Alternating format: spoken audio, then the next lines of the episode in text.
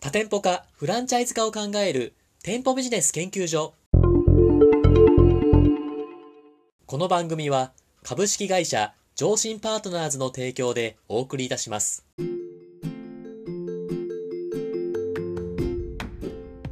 こんにちは、パーソナリティの田村陽太です。配信第92回目となりました。本番組のメインパーソナリティをご紹介します。店舗ビジネス専門コンサルタントの高木優さんです。お願いいたします。よろしくお願いします。高木さん。はい今日も頑張っていきましょう。はい、お願いします。はい、本日のテーマはこちらとなっております。フランチャイズフェアに参加しようと思っています。どのような視点で本部を見ればよいでしょうかということなんですけども、はい。初めてじゃないですか、これはフランチャイズフェアっていうのは。聞いてみたいですね、これは。フランチャイズフェア行ったことあります田村さんは。いや、ないんですよ、僕。ああ、そうなんですね。どんなもんなんですか、フランチャイズフェアっいやて。ー一回行ってみると面白いと思いますよ。 本当ですかうん。なんか高木さんあれですよね、フランチャイズフェアとかで結構セミナーとかやってますよね、講師とか。ああ、そうそう。だから私、いろんなあのフランチャイズフェア行ってますよ。おー、いかがですかもうね、フランチャイズフェアっていうのは結構夢の国なんですよ。夢の国、ディズニーランドですか ディズニーランドですよ。そうですかもうだから儲かり話がたくさんあるみたいな。 あ、どのブースも儲かりますぜ、みたいな感じですかこんなに儲かりますよって言ってる本部が、あのはいめちゃくちゃありますね。あ、そうなんですね。だからすごいっすよね。あれが本当だったらみんな大金持ちですよ。 そういう人たちが出店できるんじゃないですかなんか条件としてなんか儲かる人たちがブース出してるんじゃないですかあれって。いやいや、まあだからフランチャイズってね、基本的にこう成功する仕組みを持っていて、はい。で、それをこう加盟者に提供するって話じゃないですか。あそうですねで、。その成功する仕組みっていうのが、基本的にその儲かるっていうことに設定してる本部がやっぱ多いわけですよ。はあ、はで、だからこんなに儲かりますよって、こうやっぱ出してる本部ってかなり多いんで、あ、はあはだから、まあ、あの、経営経験がある方があそこに初めて行ったら結構衝撃を受けると思いますよ。あ、 そうですか。だから怪しいですよね。はいはい。こんな儲かるけどやりませんかなんていう人がいめちゃくちゃいる回とかだってめっちゃ怪しくないですか 怪しいですね。僕今3年ぐらい経営してますけど、そんなん聞いたら、いや、そんな経営甘くねえよってすごい思っちゃいますけどね。まあでもだからあのいそういうふうに思う方が結構多くてはい。フランチャイズフェアの実態ってでもそういう感じになってますよね。ああ。あ、そうなんですね。そういう夢の国の中でこうフェアがありますけれども、どんな感じで見に見ていったらいいんでしょうか。ああだからあのまはず一つ言えるのは、はい。もうねその儲かるかどうかっていう判断基準で見ていても全く意味ないんですよ。あ、そうですか。 ででなんでかっていうとその場はでい儲からないなんて言ってる本部はないからですよね。確かに。みんなその儲かるって言っていて、はい。でまあ程度の違いはありますよ。はい。程度の違いは当然あるんですけど、どの本部も儲かるって言ってますから、はい。あのこれがどれが儲かるのかなみたいなスタンスで言ってたら、もう全然ダメですよね。ああ。あとね、僕の経験則でこれ申し上げると、なんでしょうか。ずーっと参加してるわけですよ。はい。毎年参加してて、で傾向として、やっぱりこう、今年は今年の目立ってる本部みたいなのがあるわけですよ。おお。たくさんのね、ブース借りて、はい。ですごいこう装飾作り込んではいはい。もうなんか売り上げ百何十パーセントとかおお利益ねこんなに出ますとかダーンってやってたりする本部もあるんですよー。はいはい。であるんですけどはい。大体ね3年ぐらいで入れ替わるんですよああ、そうなんですね。そうそうでそういう確率がかなり高いんですよねはあはだからやっぱそういうところはやっぱこう気をつけた方がいいですよねあ。気をつけた方がいいっていうのは、もう 3, 3年の短期スパンでしかフェアを出してないから、ちょっとおかしいんじゃないかみたいな、そういうことですか。いやいやだからそのこんなに儲かりますってめちゃくちゃ目立つように出してる本部っていうのははい。僕はあの気をつけた方がいいなっていつも思いますね。ああ。大体そういうのが3年ぐらいで入れ替わるんで、ああはあはあ。まあ結局実態としてはあんま儲かってなかったみたいなんですかね。うんまあだからそのフランチャイズのその加盟者の集め方として、僕は一番良くないパターンだと思うんですよ。ほうほこんなに儲かりますっていうのを前面に出して集めるっていうのは、だから結局その儲かってればいいんだけど、さっきね、田村さんがそんなビジネス甘くねえって厳しいこと言ってましたけど、 あでもその通りで、う。はい。 100%儲かるビジネスなんてだからないんですよ。ああ、そうですよね。でもそんなにね儲かる儲かるって加盟させてんだからはい。そりゃ儲かんなかったら揉めるじゃないですかだからあのそういうやり方やってる本部っていうのはやっぱりこういろんなトラブルが起きるんですよねおだからそういうところは私はやっぱりこう避けた方がいいと思いますし、ーはあはまあ、それを鵜呑みにはしない方がいいと思いますねああー確かにそうですねありがとうございます一個質問ですはいその皆さん儲かる儲かるって言うじゃないですかはいでもその真のこのフランチャイズ本部は大丈夫だって見極めるとこのポイントってとこなんですかあだから誰にとっても最高の本部っていうのは正直ないと思うんですよおおうだ例えばこれから創業される人と田村さんみたいに何年かね独立して時間が経ってる人が加盟するおうはで全然違うわけじゃないですかあはああーそうですねだから万人にこう合ってるフランチャイズ本部っていうのは基本的にないんですよねあだからフランチャイズによってはね、えー僕が加盟して幸せになっても田村さんが加盟したらあの不幸せになるみたいなことは起きるわけですよあはいはいだからちゃんとご自身に合ったものを選んでいかなきゃいけないですよねであもあそれってなかなか難しいわけですよいやそうですよねであの僕なんかがあのおすすめしてるのははいまずその加盟するフランチャイズ本部をあなたは心から信頼できますかっていう僕のからの質問に、まあ、イエスと言えるかどうかだと思うんですよおおだからねよくね質問あるわけですよ加盟者から、い、やあの本部のロイヤリティどう思いますかとかーはいあの本部はなんかこういう説明してるんですけど本当ですかみたいなはいはいもうねそういう質問出る時点でやめた方がいいそれ信じてないじゃないですかまあまあそうですねでだから信じられない本部はもう絶対やめた方がいいんですよああっていうのは後でうまくいかなかった時に絶対本部のせいにしますからまあそうですよね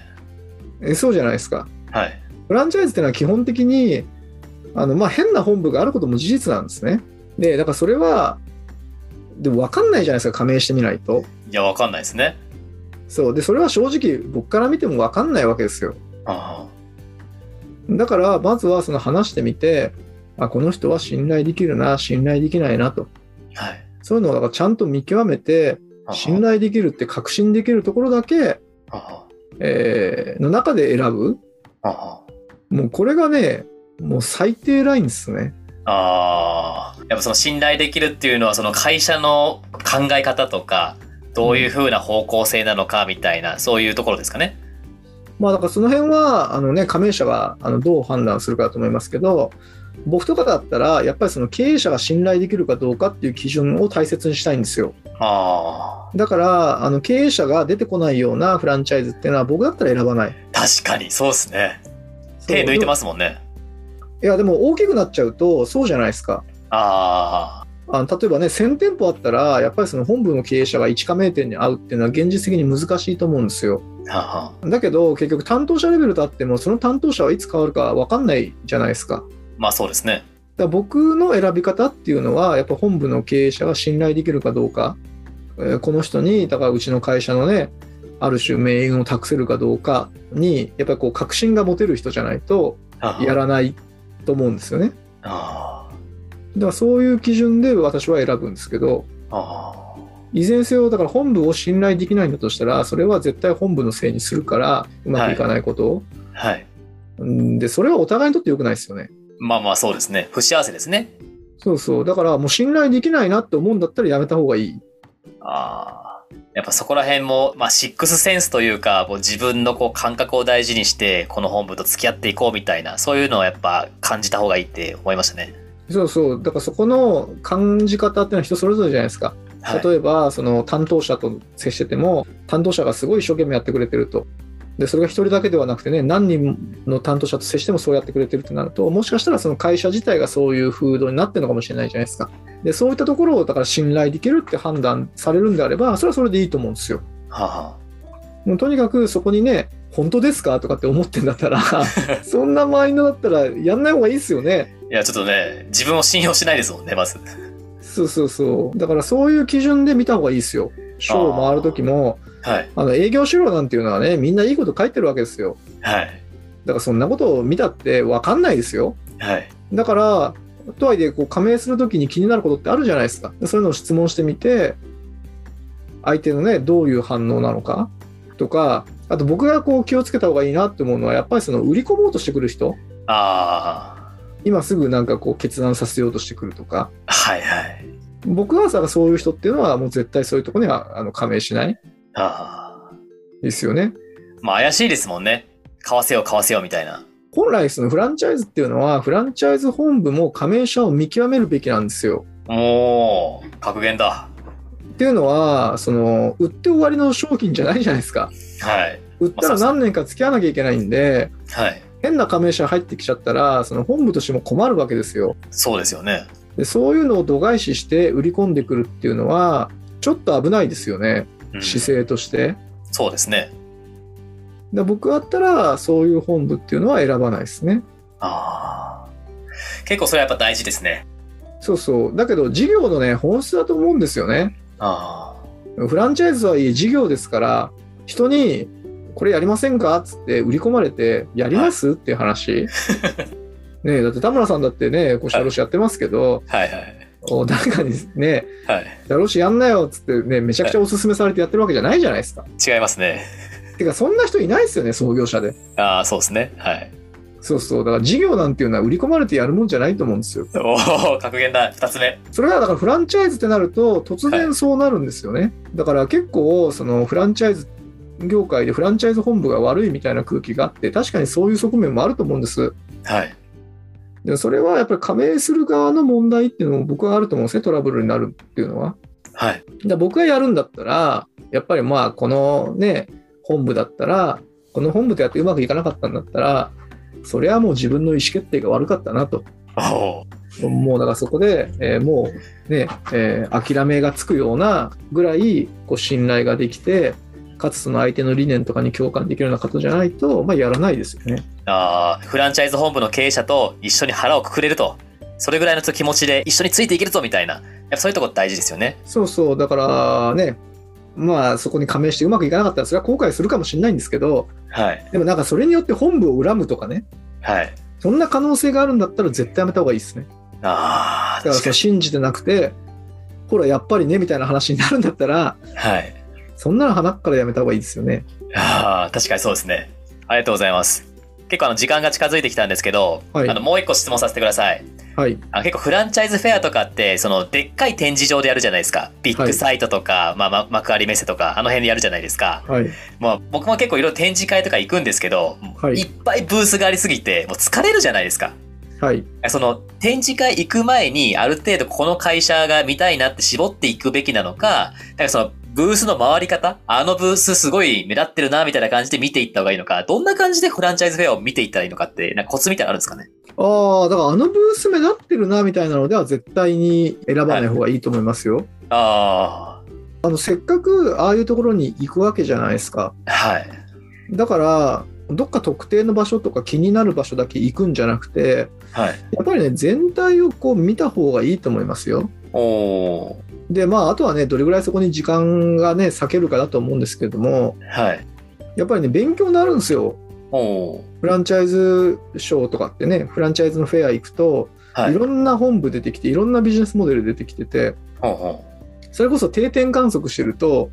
要はその傾向とかもやっぱ毎年見えるんですよ。う。はい。最近で言うと、フィットネス系がものすごい多いとかね、あ多分そのコロナで、えーなかなかこう体動かなくなってきて、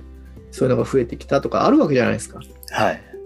で、そういう傾向がちゃんと読み取れるんで、はあ、はだからそこはやっぱ全体をね、うんこう、バーっと見て、あ。はい。まあ、いろんな方の話を聞いて、ほうほそういうフランチャイズを選ぶ判断基準みたいなのを作ってた方がいいかもしれないですね。う。ああ、なるほど。今日だから僕は本当最低限のこと言ってるわけですよあはい。フランチャイズ本部選ぶ上で信頼できるとかね理念に共感できるはい。でもこの前提条件を満たしたらやっぱりその後はやっぱりそのビジネスモデルがもしくはそのフランチャイズ本部としてのサポートがいわゆるその自社に合ってるかどうかとかこう時代に合ってるかとかそういう観点での評価もしていくわけですよはいはい。でこういうのはやっぱりねそのいろんな本部を見てるとかいろんなビジネスの話を聞いてるみたいなところでこう見極める素養を身につけていかなきゃいけないじゃないですかあだからそんな感じで、まあ、ご自身のねこう見極める力を身につけていくっていう観点でも幅広く見た方がいいんじゃないですかあ。ありがとうございます。でも、あれですよね。一個一個ブース見て回ったら疲れちゃいますよね。だからな、なんとなく、あ興味あるなっていうところをこう、まあ、できるだけ多く回っていくみたいな感じですよね。あだからもう全部一個一個バーっとまず見るじゃないですかああ、はいはい。でブースとか見てねあの資料とかもなんかちゃんともらってきてはい。でちょっとこう休憩場所とかに行ってえー資料パラパラって見て気になるものとかあったらまた行ってみるとかねああ、ははいいんじゃないですかあ。確かになんか僕いつも展示会とかでもうブースでも資料もらって、あー疲れたなみたいな感じですごい実感があったので、 フランチャイズフェアだとどんな風に回るのかなってすごい興味があったんで、そんな感じなんですね。結構ねだから思うんですけど、はいまあ、例えば飲食経験がある人は飲食しかね飲食を中心に加盟するのを探してるはい。でもフランチャイズの良さって素人でもできるものなんですよあーあ、そうですよね。だから飲食のノウハウを持ってるのに飲食のフランチャイズに加盟するっていうのははい。あのフランチャイズ本部側からすると結構迷惑だったりするんですよ確かに。